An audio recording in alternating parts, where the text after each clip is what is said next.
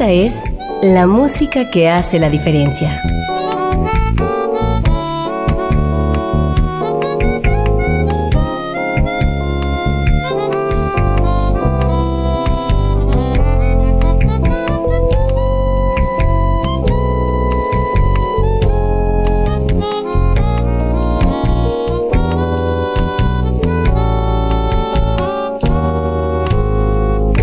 Las estrellas del pop y de la música brasileña. Sonidos originales del cine y del teatro. Jazz, New Age y otros géneros.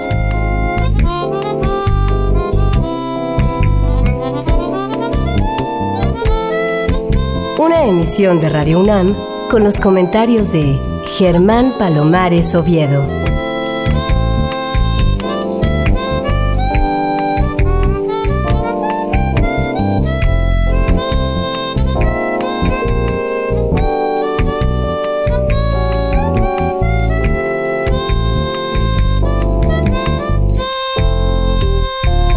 Muy buenas, soy Germán Palomares Oviedo en una nueva emisión con la música que hace la diferencia.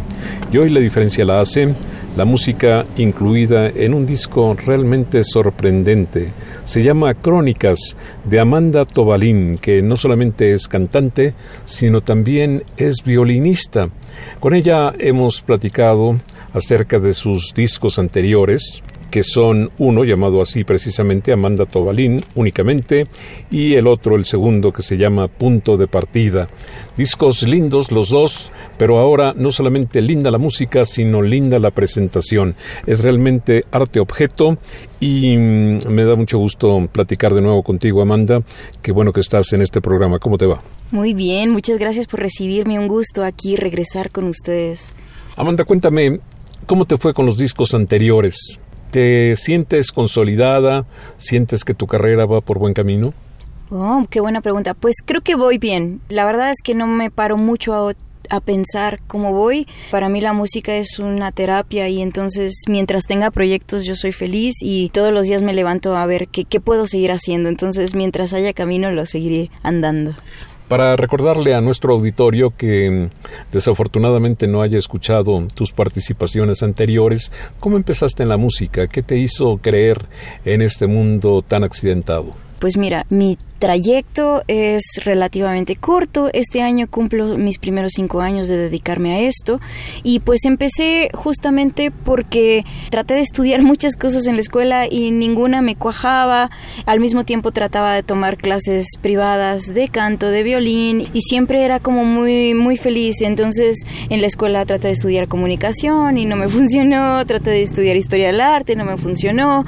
Y en cambio cuando iba a mis clases de canto iba a pues era muy estaba muy contenta. Y no fue hasta que eh, traté de hacer unas prácticas profesionales en una revista de rock que me di cuenta lo infeliz que era porque era un trabajo que era increíble porque me la pasaba entrevistando músicos internacionales muy grandes y todo el mundo me decía, qué buen trabajo, pero yo decía, no, pero es que más bien yo quiero estar ahí, yo quiero hacer lo que ellos hacen. Entonces un día me decidí, le escribí a mi papá, le dije, sabes que no, no estoy contenta y quiero hacerlo. Entonces justamente él me dijo, ¿por qué no estudias canto y yo le dije sí, pero es que en ese momento eh, mi idea del canto era mucho las clases que tomaba, que eran muy orientadas al bel canto, al canto lírico, tenía muy buenos maestros del conservatorio. Y yo le decía es que yo lo que quiero es jazz porque en mi cabeza la improvisación era como lo máximo y él fue gracias a mi papá que me dijo, oye, es que una de mis cantantes favoritas se llama Mago Herrera, porque no conoces su trabajo y le preguntas si no te puede dar clases. Siempre voy a recordar ese día porque desde ese día contacté a Magos, Magos me audicionó, me dijo, ok, estás muy bien, vamos a tomar clases, y luego me dijo, pero también tienes que saber armonía y todo lo que te lleva para ser una buena compositora, y Magos me presentó a Alex Mercado, que ahora es conocido como uno de los grandes pianistas de México, Alex, pues también es otra historia, ¿no? Porque gracias a Alex y veía como el ímpetu que yo tenía y las ganas que tenía que aprender, entonces él me dijo, ¿y por qué no te vuelves mi asistente?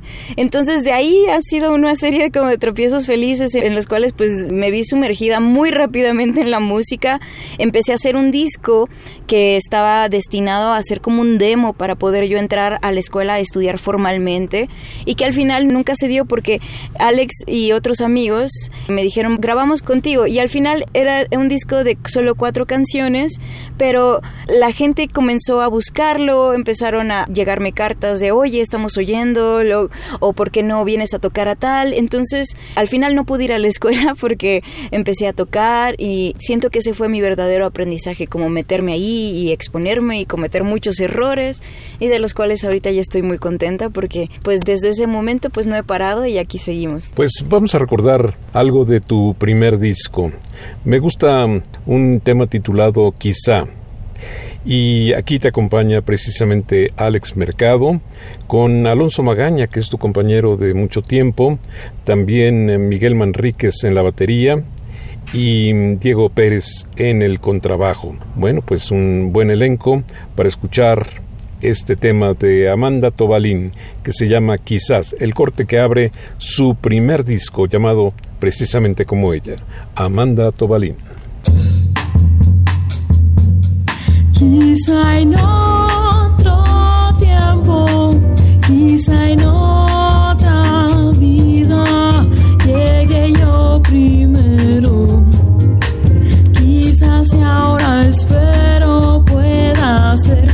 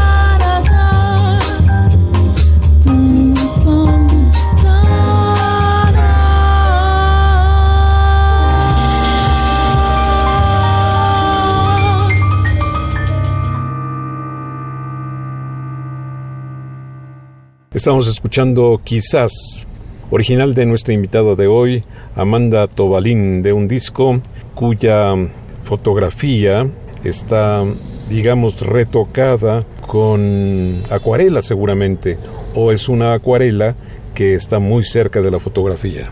Justamente esa portada me lo hicieron a partir de una fundeadora que hice para sacar este disco que te comento no era un disco que estaba planeado para salir, era de una calidad bastante austera, pero mi hermana fue la que me insistió, me dijo, ¿por qué no lo maquilas? Ya lo tienes. Entonces hice una fundeadora y una de las personas me dijo, oye, yo te puedo apoyar haciéndote la portada y desde esa fecha nos hemos vuelto grandes amigos al grado de que él y su compañera que se llama Alejandra, ellos me han hecho todas las fotografías de mis portadas hasta ahorita, entonces de ahí creció una gran amistad. Pero mm, ¿de qué se trata? ¿Es una fotografía retocada o es algo que se parece a una fotografía? Claro, es una fotografía retocada. Muy bien. Amanda, pues tu segundo disco es uno que se llama Punto de Partida y mm, recuerdo que cuando viniste al programa a presentarlo, te dije que me llamaba mucho la atención porque es una portada sencilla en la que apareces tú con una guitarra y dos maletas, dos belices se llamaban antes y mm, me parece que pues ese ha sido tu espíritu, ir y venir, ¿cierto? Así es, sí, la verdad es que también una de las razones por las que llamé este disco punto de partida es porque desde que yo lo hice, yo sabía que iba a ser el primer disco en forma en el cual desde el principio pensamos como un disco como tal y tuve la ayuda de la gran Iraida Noriega ahí que me ayudó como en la coproducción, pero que al mismo tiempo era mi punto de partida, era como una promesa al aire de que pues iba a seguir mi camino y que poco a poco iba yo a encontrarme, ¿no? con mi propio sonido. Entonces, justamente las maletas representan un poquito eso. ¿Y qué buscas de tu propio sonido? ¿Cómo puedes describir el sonido que buscas? Claro, pues creo que hasta ahorita he tratado de que el sonido que hago represente toda la música que escucho, porque yo generalmente caigo un poco en crisis cuando me piden que defina mi sonido bajo los cánones de un solo estilo porque la verdad es que aunque he estudiado muchas cosas y trato siempre de ser muy respetuosa con los estilos y los géneros sobre todo, me cuesta trabajo enfocarme a uno solo. Me pasó cuando estudiaba bel canto que decía esto está hermoso, pero hay algo que me falta. Y luego me pasó cuando estaba estudiando jazz, que estuve muy rigurosamente tratando de estudiar el lenguaje mucho tiempo, pero me pasaba que luego llegaba a mi casa y hablaba con mi abuela y mi abuela es maya y hablaba con mi madre que es centroamericana y hablaba con toda la gente y escuchaba la música que venía de otros estados y decía, es que algo me está faltando. Entonces, siento que a mí el jazz me ha dado las herramientas para em, desenvolverme como músico y como entender mucho de lo que está pasando a nivel teórico, pero al mismo tiempo cuando ya se trata de que yo componga, trato de ser muy honesta, de decirle a la gente, esto es lo que yo escucho, eh, porque en una misma canción que puedo hacer, puedo meter mucho free jazz o improvisación libre y de repente que eso se vire hacia un guapango o se vire hacia una chacarrera argentina. Y al final eso es lo que trato de hacer, que en una canción la gente quizás no tenga una idea de por dónde va a ir, pero siempre que tenga la seguridad de que es una composición honesta, y que al mismo tiempo me, a mí me encanta que esa misma fusión ecléctica me ha permitido como desenvolverme en varios ámbitos y que la gente que la escucha genere su propia perspectiva, ¿no? Porque mucha gente que escucha mucho jazz o música instrumental o música académica, como que la escucha y dice, claro, eso lo entiendo, pero al mismo tiempo las letras me han generado como cierta apertura en el mundo de los cancionistas o el mundo del cantautor y al mismo tiempo ahora que me estreno como productor de mi disco, me he permitido darme estos lujos de entrar como al mundo de la música electrónica, al mundo del noise, la improvisación libre, y eso me tiene muy contenta porque después, quién sabe hacia dónde vaya. A mí me gusta mucho tu definición de ti misma, porque efectivamente cuando uno escucha tu disco, pues no eres una jazzista prototípica ni mucho menos. Hay unas influencias muy obvias y otras influencias que vas adquiriendo paulatinamente que ya se plasman en el disco del que vamos a hablar un poco después de que mm, le presentemos al auditorio, solo para recordar, música de tu segunda producción, la primera que tú llamas En Forma. De esta producción me llamaba mucho la atención por el título ¿Quién soy yo? Y ya me estabas hablando un poco de tu vocación por componer, pero describir quién soy yo debe ser uno de los retos más difíciles que existen. Claro, sí, pues justamente ahora que ya lo veo en retrospectiva, este disco lo grabamos hace cinco años, ¿no? Y cuando yo empecé a hacer este disco, pues yo estaba en plena crisis de los 20, en donde justamente la pregunta del quién soy yo, pues era la que hacía que todo mi entorno girara, ¿no? Porque siento que las crisis son importantes porque te hacen tomar decisiones. Y justamente mientras yo componía eso, yo estaba pensando, quién soy, a dónde voy, qué me gusta, cuáles serían los rasgos de mi personalidad que más adelante definiría. Quizás en ese momento mientras lo escribía no me daba cuenta un poco, pero si te fijas en muchos de los títulos de las canciones de este disco son un poco relativos a eso. Quiero regresar, quién soy yo, desespero. Todo tiene que ver un poco con justo encontrarme, ¿no? Para mí siempre ha sido mucho esa ruta, ¿no? Como al final para mí la música es esta herramienta de autoconocimiento Entonces creo que en ese momento no lo tenía claro, pero ahora ya lo hago, pero incluso a propósito. Pues muy bien, en tu segunda producción actúa de nuevo Alex Mercado. En el corte que vamos a presentar, el contrabajista es Agustín Bernal, nada más ni nada menos. Yauri Hernández toca la batería. Un trío para acompañar a Amanda Tobalín en este tema que se llama ¿Quién soy yo? del volumen titulado Punto de Partida. Aquí está nuestra invitada de hoy, Amanda Tobalín.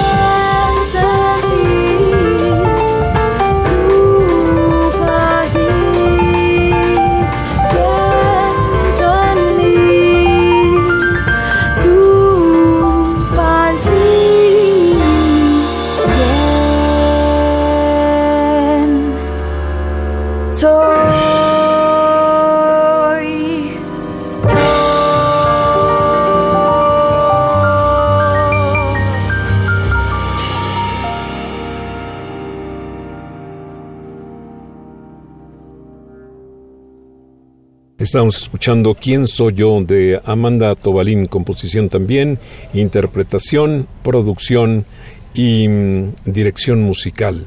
Son muchas cosas para una sola persona y hay artistas que resuelven muy bien diversas facetas, pero no todos son tan afortunados, algunos fallan en una cosa o en otra. ¿A ti cómo te va? ¿Qué es lo que prefieres? ¿O cómo te sientes, por ejemplo, como productora si te comparas como cantante o como cantante si te comparas con un director artístico? No, pues qué gran pregunta. Fíjate que para contestarla me gustaría decirte una frase que siempre me dice mi mamá, porque mi mamá es una de las personas más abiertas, hiperkinéticas y totalmente abiertas a, empezar de cero desde todo el tiempo. Entonces, todo el tiempo que le decía a mi mamá, es que ahora quiero intentar esto, me decía, depende, ¿estás cómoda sintiéndote incómoda? ¿no? Y eso es algo que yo tengo, ¿no? Como en la mira. Yo voy por la vida como sintiendo justo, no que sepa hacer las cosas, sino que no las sé hacer, pero quiero intentarlo, ¿no? Entonces siempre que estoy como produciendo, tengo la certeza de que yo voy a dar lo mejor de mí, pero que a la vez sé pedir ayuda cuando me equivoco, cuando me atoro. Lo mismo me pasa como cantante. No voy por la vida creyendo que tengo la mejor voz, pero creo que lo que canto es lo que siento y todos los días me levanto, me preparo. Soy una persona que estudia mucho. De verdad, la mayoría de mi tiempo me la vivo estudiando y tratando de prepararme. Entonces, eso me ha permitido como pues aprender de mis errores, mejorar constantemente y eso a la vez lo aplico como a la dirección musical, que siento que hacer dirección musical es un arte porque no es llegar siendo el mejor o el que más sabe, sino es aportar y estar pendiente de qué es lo que la música necesita, qué es la experiencia que me pueden dar mis compañeros, porque por algo eh, estoy todo el tiempo buscando músicos que saben lo que hacen, que tienen claro el camino y que además que si yo les pregunto, ellos van a ser muy propositivos. Entonces, para mí eso es la dirección musical, ¿no? Como que llegar con mucha humildad y decirles, esta es mi idea, vamos a trabajarla. Y ahí es donde se conjunta todo lo demás, ¿no? ¿Qué tanto sé de canto, qué tanto sé de violín, qué tanto sé de composición? Y creo que en este intercambio de personalidades, lo que más, más, más, más me considero es un aprendiz. Yo siempre digo que soy un aprendiz perenne porque incluso en cualquier momento alguno de mis compañeros me va a abrir el panorama y entonces yo paso de ser directora musical musical a, ok, te escucho, por favor, ilústrame. Y eso es lo que más me gusta hacer, aprender. Me dices que tu mamá es centroamericana, ¿de dónde? Eh, de Belice. Ah, ¿y tu papá? Mi papá es mexicano, pero somos del norte, somos de Chihuahua. Pero sin embargo tu apariencia refleja algo así como una niña pequeña, no solamente por tu talla, sino por tus gestos, por tu manera de ser. Esto, ¿de dónde lo sacas? Pues no lo sé, no lo sé, supongo que tiene que ver un poco con el hecho de que todavía no soy tan grande, digo, acabo de cumplir 30 años hace dos semanas y al mismo tiempo pues siento que soy una persona extremadamente curiosa, ¿no? Y eso a veces puede ser como muy comparado con un niño, pero todo el tiempo estoy buscando qué hacer, que si la gente que me conoce sabe que no me puedo estar quieta, no soy una persona pasiva, al contrario, soy una persona sumamente activa que todo el tiempo quiere aprender y jugar y conocer. Entonces también creo que es eso. Amanda, sin embargo, no te veo mucho en actividades frente al público. No te presentas con demasiada frecuencia. ¿Por qué? Pues creo que tiene que ver con que a lo largo como de mi carrera he tomado la decisión ejecutiva de generar seguidores no tanto de cantidad sino de calidad. Y soy una persona que además de ser como directora musical, soy productora de mis propios eventos y no me gusta mucho la idea de presentarme si no hay un trasfondo. Todos los conciertos que hago son muy planeados con mucho tiempo atrás. Afortunadamente no tengo esta visión del músico de mientras más me presente, mejor me va a ir. Al contrario, soy una persona que me gusta invertir en los conciertos que hago para que la gente que vaya sepa que se está llevando algo especial. En mi día a día, la verdad es que vivo de hacer muchas cosas, no solo de tocar en vivo. Soy productora de otros proyectos, soy músico de sesión, soy vocal coach de varios músicos y también soy educadora musical. Entonces eso me permite que, que yo la manera como abordo la música siempre es a través como de la paciencia, del conocimiento y cuando me llego a presentar en vivo, no es que no lo haga tanto, quizás para un músico estar dos, tres veces por semana, yo quizás estoy tres, cuatro veces al mes en distintos lados, pero son conciertos que planeo muchísimo, muchísimo y que ahora con este nuevo disco incluso estamos haciendo pues audiovisuales, estamos planeando como una gira pues muy especial, ¿no? Entonces creo que esa es más como mi tirada. A mí no me gusta hacer nada apresurado. Muy bien, vamos a ventilar ya la música de este tu tercer disco, de tu tercera producción. Se llama Crónicas y volveremos después de escuchar el corte 1 para que Amanda Tobalín, nuestra invitada de hoy, nos describa qué es este producto tan extraño, tan bello, tan coleccionable, tan cercano a um, una verdadera pieza de arte. Muy bien, el track 1 se llama Soy. Así, simplemente. Soy es Amanda Tobalín.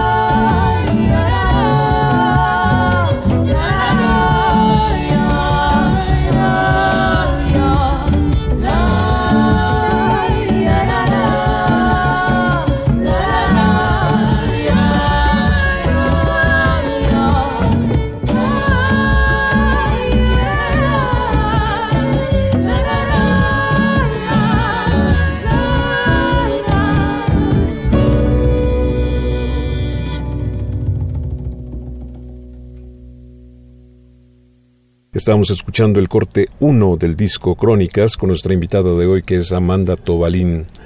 Amanda, ¿qué es este disco? ¿De dónde sacaste esta idea?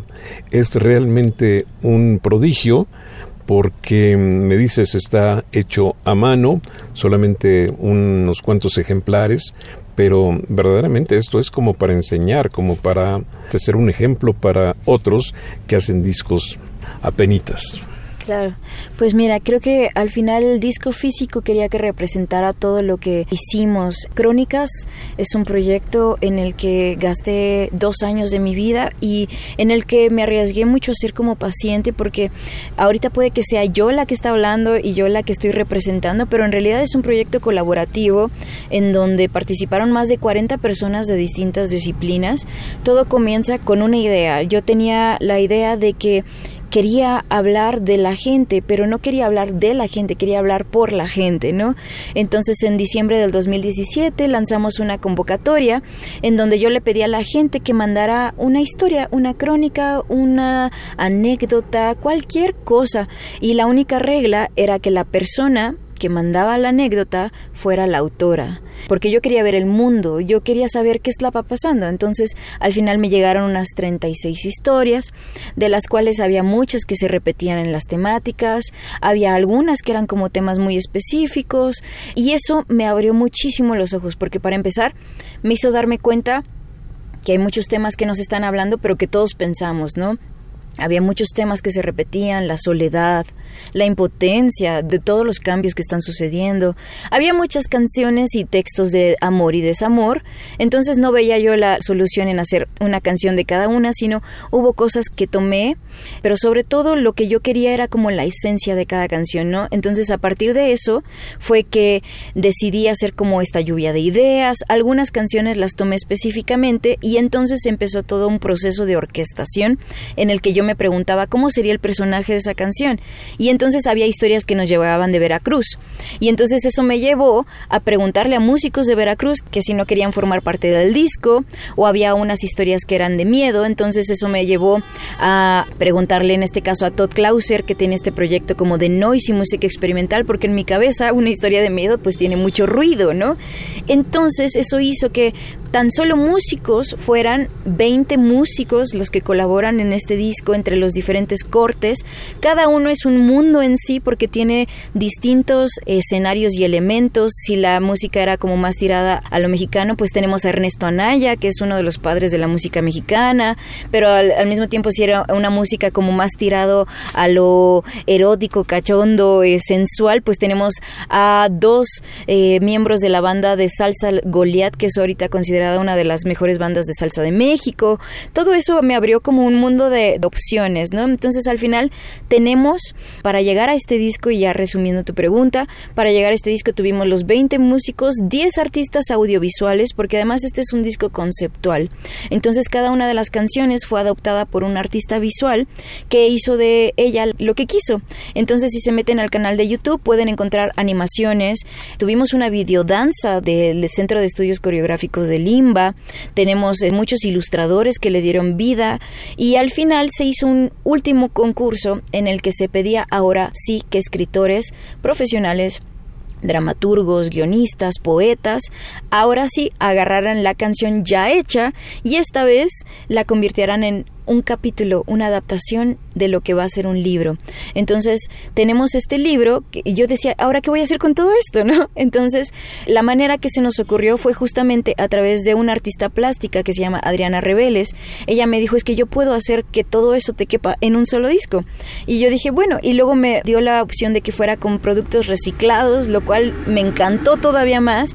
Y entonces este disco representa a todas las personas y si se fijan en la lista de agradecimientos, pues es inmensa porque somos un, digamos, es un proyecto totalmente colaborativo y para los que tengan la oportunidad de agarrar las últimas copias de los discos físicos, ahora pueden encontrar en ellos las historias que fueron readaptadas por los escritores, las letras de las canciones, porque además un último detalle bastante interesante es que en el concurso de los escritores se le pidió que escribieran el capítulo del libro en segunda persona, es decir, tú hacías, tú ibas, tú caminabas y todas las letras de las canciones las escribí yo en primera persona.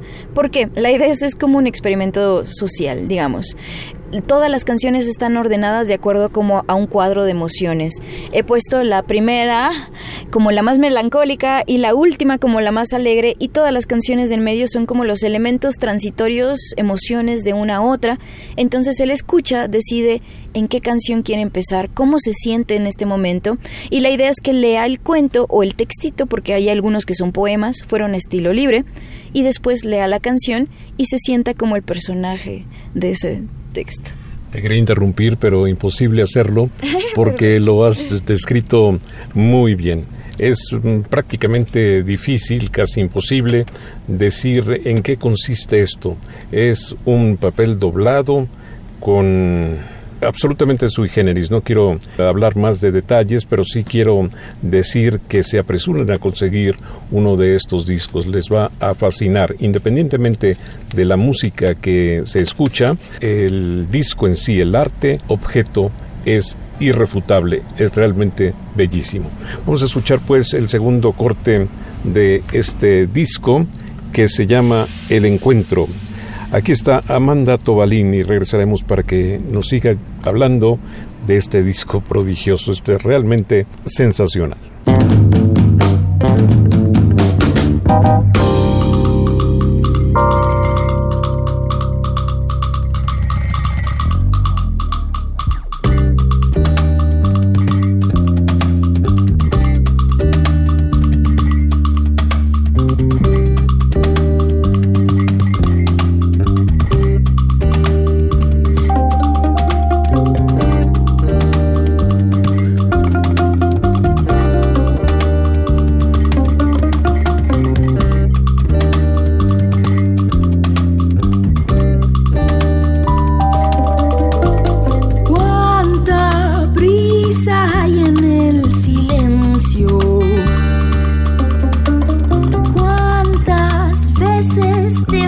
sucede. Yo con calma me enfrento al encuentro.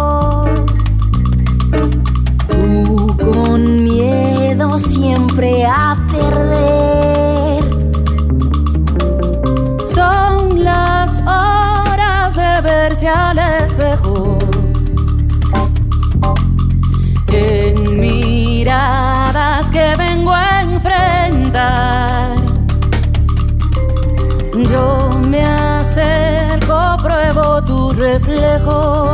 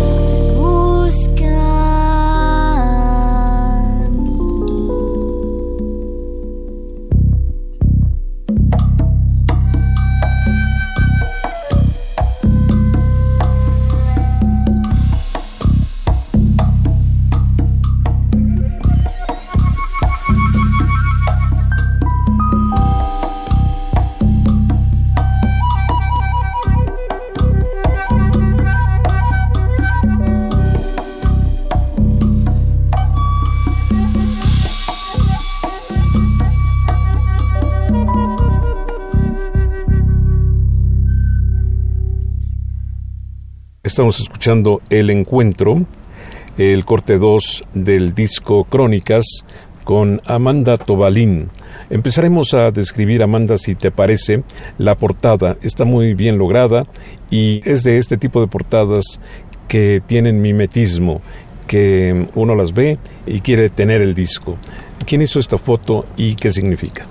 Claro, pues mira, justamente en la portada, si me permites describirla, estoy yo sentada con una máquina de escribir y al lado hay una trompeta que tiene una luz. Esa luz representa como las ideas y lo más importante es que atrás de mí en la pared tenemos 10 cuadros que en un principio los pensamos que iban a ser como pinturas. Pero después yo le dije, es que le dije a mi compañera, este es una, de nuevo, este es otro producto colectivo porque fue hecho a través de MA Studio, que son dos fotógrafas mexicanas, junto con Adriana Reveles, junto con Brenda Ugalde, que hicimos toda la producción de la fotografía, porque queríamos crear un escenario en el cual los cuadros están vacíos. Entonces lo único que tenemos son 10 marcos y esos 10 marcos representan las 10 canciones justamente. Y yo lo que les dije es que quería que estuvieran vacíos porque al final del día eso es lo que yo les vengo a ofrecer. Yo les vengo a ofrecer 10 canciones, pero en realidad los que deben llenar los marcos son ustedes cuando escuchen el disco o cuando lean el libro. Bueno, antes de seguir con más detalles, quisiera acreditar la participación de los músicos que tú has mencionado que son guitarra eléctrica y acústica, Juanjo Gómez, Todd Clauser y Alonso Gómez. Andrés Gallegos toca el cajón peruano y Daniel Ponce toca el bombo legüero y un set brasileño. En las congas está Cuauhtémoc Rivera tocando también el cajón. El pianista es Emanuel El Chopi Cisneros. Los bajistas Ricardo Hernández, Marcos Milagres y Jerónimo González. Contrabajo y guitarra bajo, Emiliano Coronel y Samuel Piña. En la flauta, Sae Orozco. Y en el violín, Ernesto Anaya, que también toca jarana y requinto, con las voces de Citlali Toledo, Ana Karina Galicia, Berenice Contreras y también de Emanuel El Chopi Cisneros. Alonso Magaña hace la mezcla y la edición y algún crédito más que no puedo leer porque la letra es sumamente pequeña. Pero bueno, son muchos músicos y bueno, yo creo que no cualquiera puede reunir a esta cantidad de músicos y no cualquiera puede reunir a esta clase de músicos. Así que mientras Amanda Tobelín prepara una nueva respuesta respecto a esto, vamos a escuchar el corte 3 de su disco Crónicas. Se llama Debo irme. Aquí está nuestra invitada de hoy, Amanda Tobalín.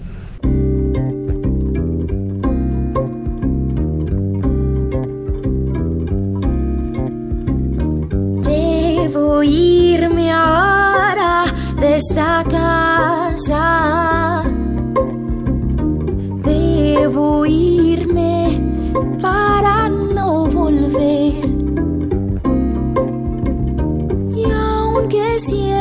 Supe lo que pasa.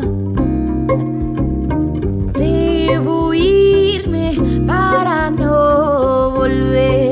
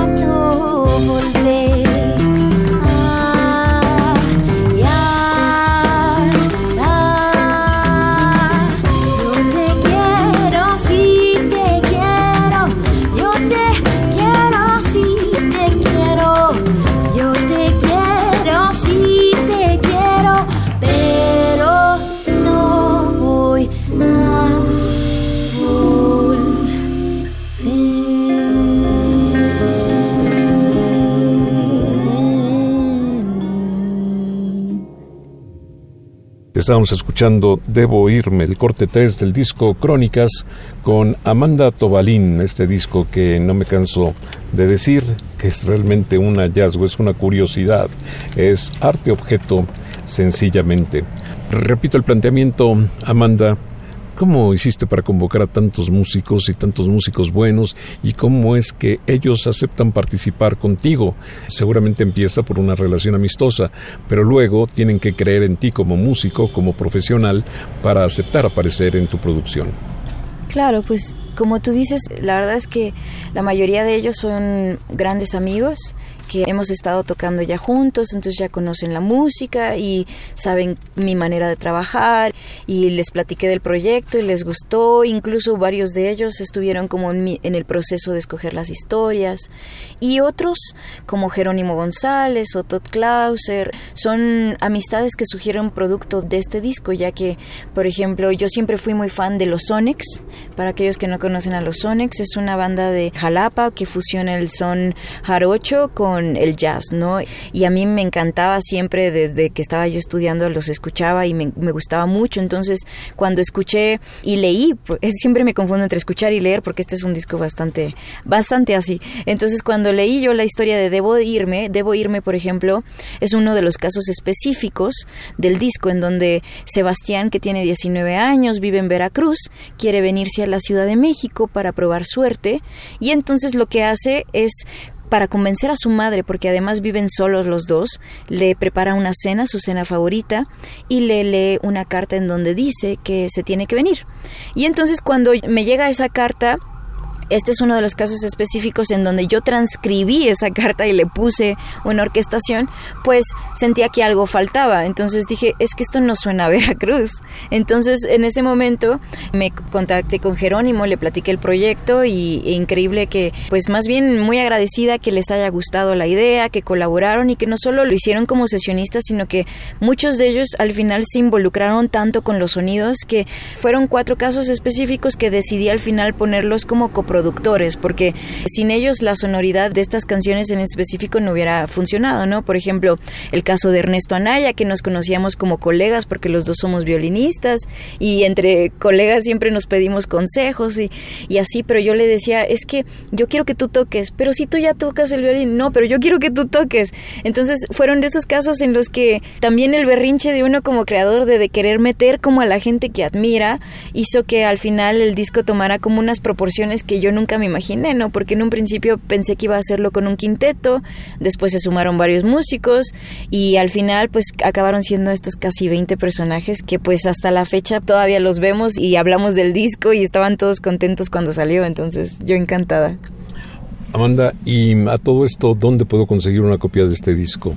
Realmente, quien nos está escuchando y le gusta la música y le gusta tocar los discos y todavía cree en este soporte maravilloso que se llama CD, pues tiene que correr a buscar uno de estos ejemplares. ¿Dónde, Amanda?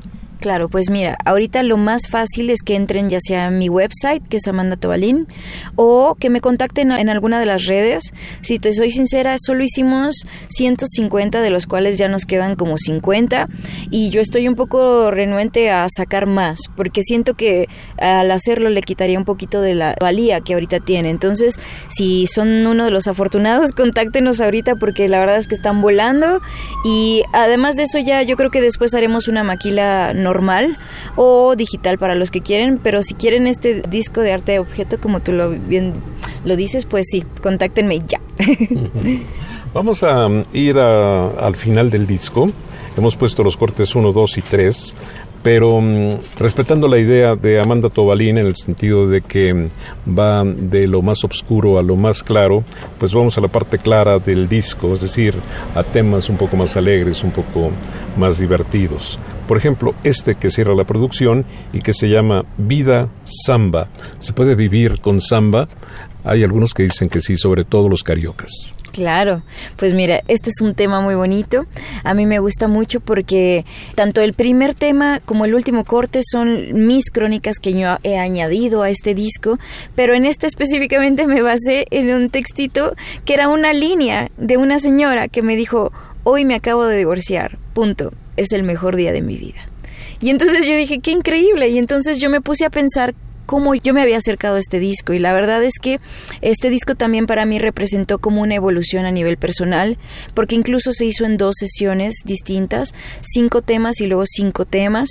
En la primera sesión de grabación yo estaba atravesando por una crisis personal muy fuerte en la cual pues todos los temas pues son el reflejo de uno y todos son muy tirados a la melancolía y conforme fui componiendo me di cuenta lo grande que es y terapéutico que es la música porque conforme conforme fui componiendo, mi, también mi bienestar personal fue aumentando, de tal manera que los cinco cortes finales son bastante tirados a la resignación, a la resolución y a la aceptación. Entonces, cuando me llegó este último texto, yo en ese momento yo estaba ya muy contenta y decidí retratarlo en esta cosa que se llama Vida Samba, justamente porque el coro pues dice un poco que la vida es así, ¿no? Que no la trates de cambiar porque así es la vida. Entonces, para mí no había nada más alegre que una samba para referirse a eso y pues tuve la fortuna de contar con Marcos Milagres, que pues nadie mejor para hacer samba que él. Aquí está Amanda Tobalín.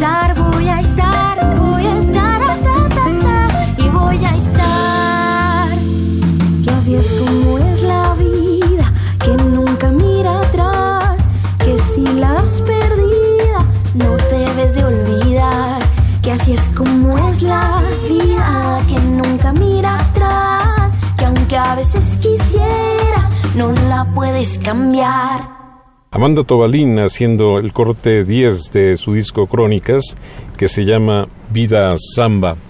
Bueno, eh, se habla mucho de que mm, México no es un país de lectores. Yo creo que mm, depende de lo que se entienda por eso, porque cada vez leemos más, pero no libros, sino leemos más a través de los medios electrónicos, de las computadoras, de las tabletas, de los celulares. Y sí, es absolutamente deseable que también leamos libros, pero me parece que mm, hay una gran diferencia entre mm, quien disfruta la lectura y quien disfruta la música. En algunos casos excepcionales se disfrutan ambas cosas a la vez, pero mm, quien lee prefiere el silencio, quien escucha música tampoco quiere distraerse supongo que lo vi como un experimento social en justamente tratar así como yo lo hice cuando compuse estas canciones, tratar de sacar a la gente justamente de esa zona de confort de la que hablas. Sí es cierto que hay mucha gente que no lee, pero al mismo tiempo nunca se planteó ser él o ella el personaje principal de la historia, ¿no? Entonces ahora lo que estoy recibiendo es mucha gente que dice, escuché primero el disco y luego me llamó la atención la letra y ahora estoy leyendo y eso me llevó, por ejemplo, en el disco están los créditos de todos los autores y eso me llevó a conocer la letra de esta canción específico y me gustó el estilo y ahora estoy buscando al autor. Y eso se genera como una cadena como de cambio hacia uno. Y lo mismo pasa con los lectores. Hubo mucha gente que estaba muy metida en los textos porque tenemos también dentro de los escritores tenemos varios premios nacionales de poesía que están haciendo estos pequeños relatos, textos y les gustaba pero decían pero no entiendo muy bien de qué está tratando y después escucharon la canción y dijeron claro ahora ya esto tiene sentido, porque justamente el chiste de este disco es que todo está desconectado, pero conectado a la vez. Entonces, puedes escuchar solo la música y esperamos que te guste, puedes escuchar solo los textos, o incluso si eres un personaje visual, como ya muchos lo somos, puedes ver los videos y esperamos que te guste. Pero si tienes el tiempo y quieres descubrir todo este universo que hemos creado para ti, pues tienes que arriesgarte a salir justamente de esa zona de confort y pues esperamos que te guste lo que vayas encontrando. Ya me dijiste que pues eres alguien diferente, que eso es lo que pretendes y eso es lo que logras, pero mm, me imagino a artistas de otros géneros que se cuidan muy celosamente, que mm, difícilmente le extienden la mano a un fan, que difícilmente aceptan entrevistas, que difícilmente se les ve caminando por las calles. Eso, digamos, era el prototipo del artista antiguo, mientras que ahora parece que los artistas jóvenes como tú disfrutan mucho la cercanía de cualquiera que se les acerque, disfrutan mucho la cercanía de los fans, exactamente igual cómo disfrutan la cercanía de aquellos a los que no les gustan sus productos. Eso marca una diferencia radical entre el antes y el después de un cantante, de un artista, ¿no? Mira, te voy a contestar con una frase de uno de mis artistas favoritos, que es el dibujante M.C. Escher, que es muy famoso por sus estudios geométricos, ¿no? Y él siempre decía, es que yo no soy un artista, esta es mi profesión, ¿no? Entonces yo siempre lo he visto así. Yo me considero una persona que ejerce su profesión y la trato de hacer lo mejor que puedo, pero al mismo tiempo he dejado de creer en esta situación en donde el artista, por alguna razón, está más cercano a lo mítico que a lo real y se le debe tratar con cierto misticismo, porque eso no es cierto. Y creo que este disco es como prueba de ello, porque a mí me gusta pensar en este disco como una gran cadena de personas que estamos inspirando a otras personas, que están inspirando a otras personas. Y esto es algo que se puede generar si escuchas. A mí algo que me abrió mucho los ojos fue justamente conocer a los fans, porque cuando yo comencé mi primer disco lo grabé con personas que eran mucho mayores que yo y por ende todo el círculo social que estaba alrededor de mí era gente mucho mayor que yo con la cual pues me costaba mucho trabajo como el entendimiento social y eso hacía que los fans que me seguían en un principio eran mucho mayores que yo y entonces eso me generaba como a veces un poquito de controversia porque decía, ¿qué puedo ofrecerles yo a estas personas y qué están buscando en mí?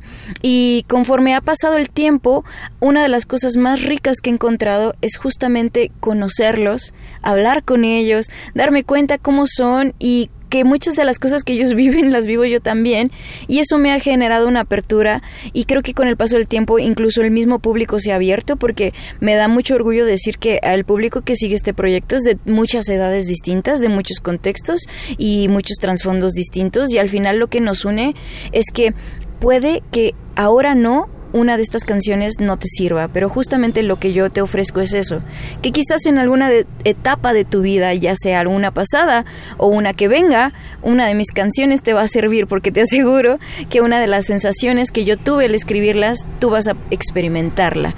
Y en eso en ese momento tú y yo vamos a estar conectados y eso es lo importante. Y a mí me encanta que se acerque la gente y que me diga, oye, por ejemplo, en el caso de Debo Irme es un caso muy particular porque siempre que la tocamos en vivo, siempre se acerca una persona a preguntarme, oye, ¿y regresó? vino, se acercan tanto chicos que me dicen, eso le dije yo a mi mamá cuando me fui, o incluso señoras que me dicen, oye, mi hijo se fue así y eso me dijo. Y eso a mí me encanta porque quiere decir que lo que yo estoy haciendo pues tiene esa valía y para mí eso es lo más importante. Ah, qué bien lo dices. Vamos a escuchar ahora, después de esta linda descripción, un tema que se llama El viajero. Yo supongo que algo se parece al Debo irme del que estaba hablando Amanda Tobalín. Vamos a escucharla y volveremos a esta plática que a mí me parece muy interesante. Espero que a ustedes les resulte igual. Pero mm, vamos a oír música y regresamos.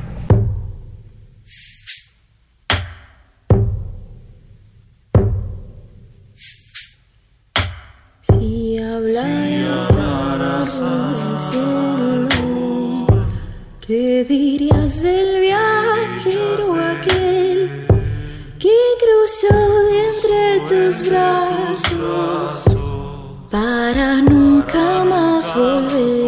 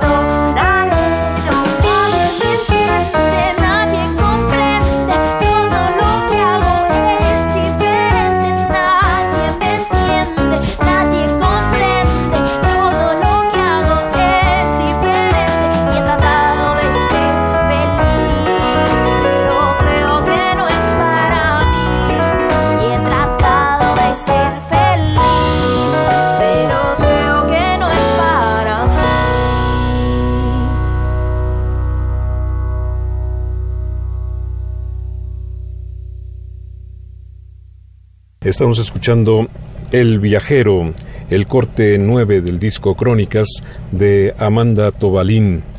Bueno, yo creo que un artista, Amanda, en estos tiempos es alguien cuya responsabilidad social es innegable.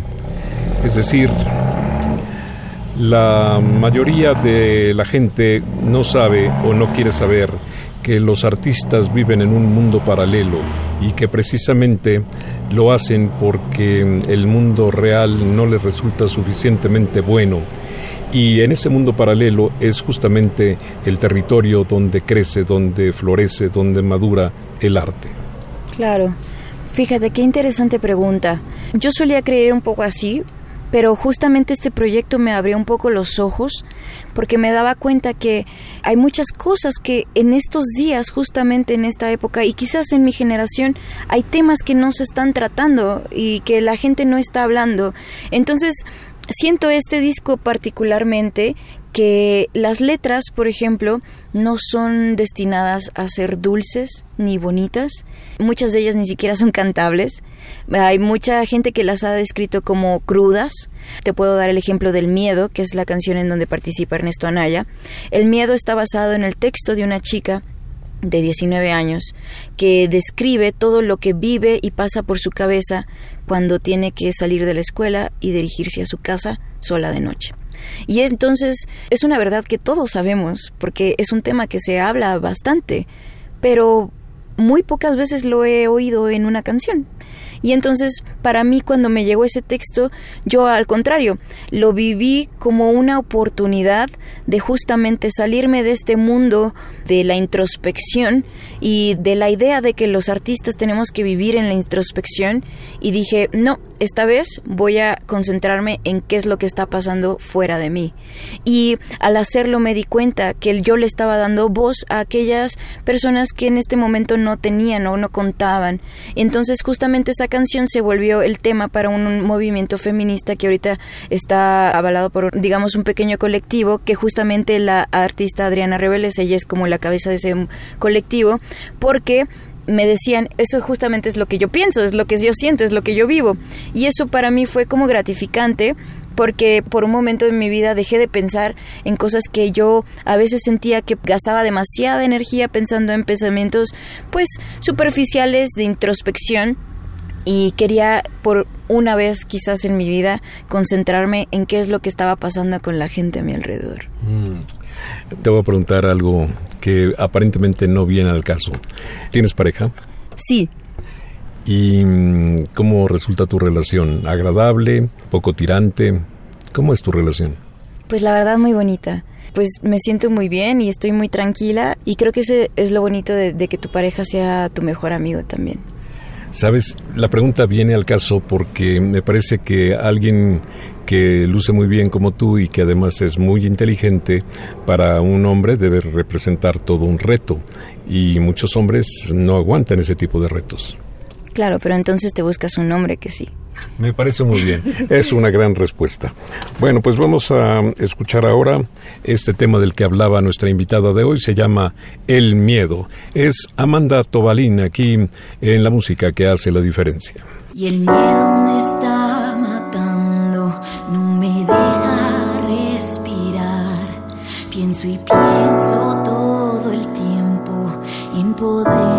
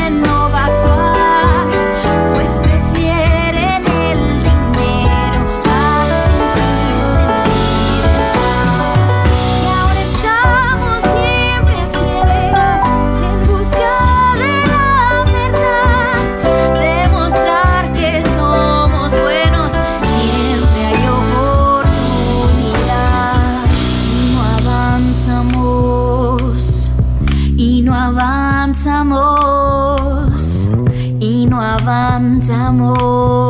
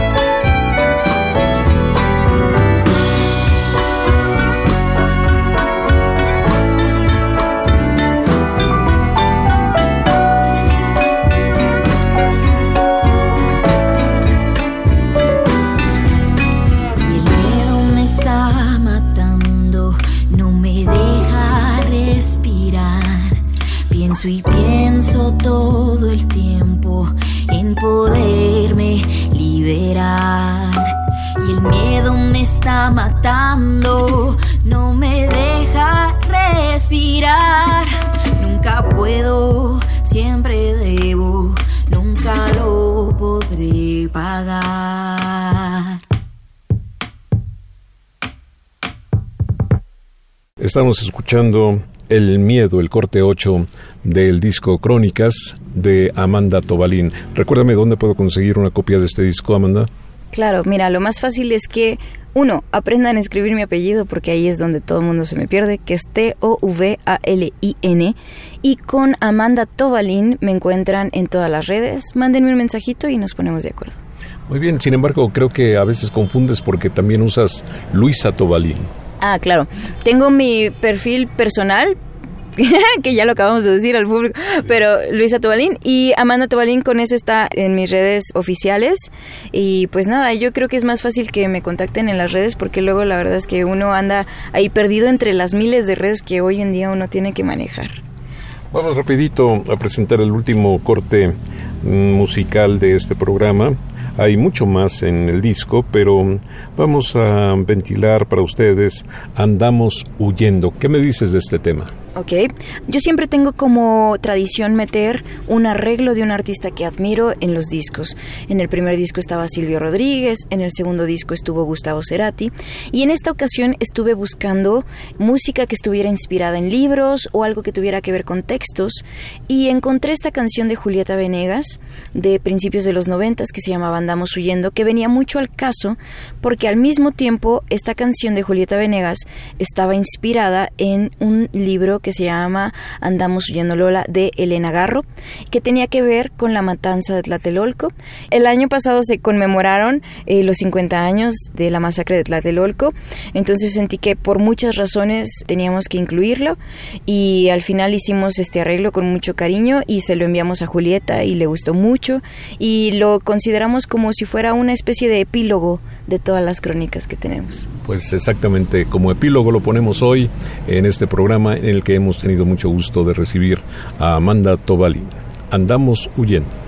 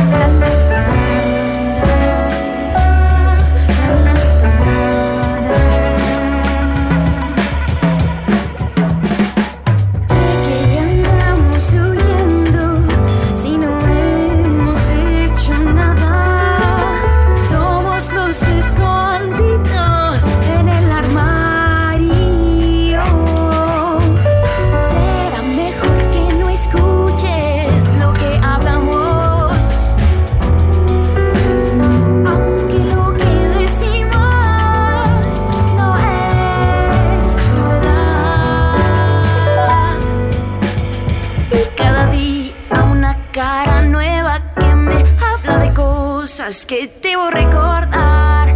Y cada día una cara nueva no me suena familiar.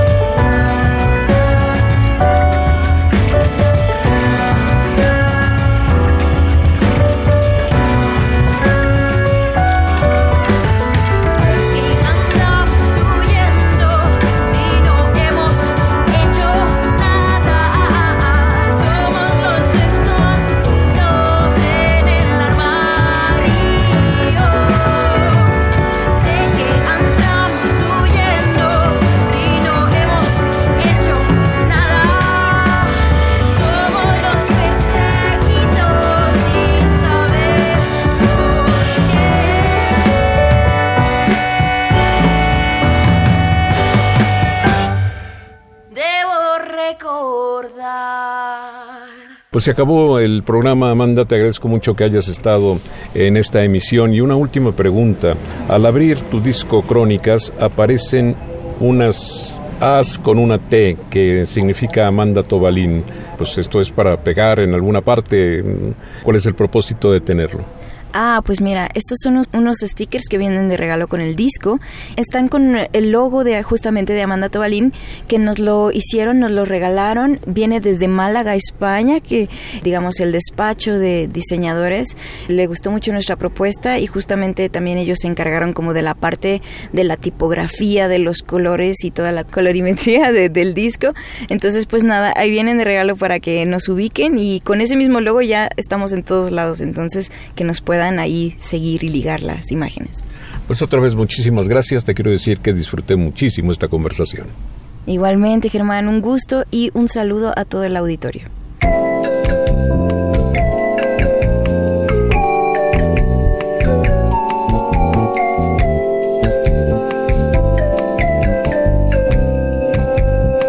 Las estrellas del pop y de la música brasileña.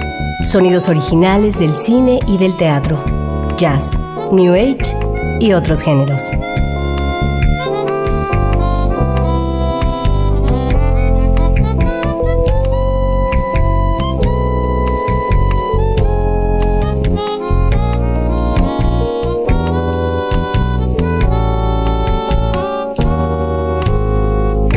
La música que hace la diferencia.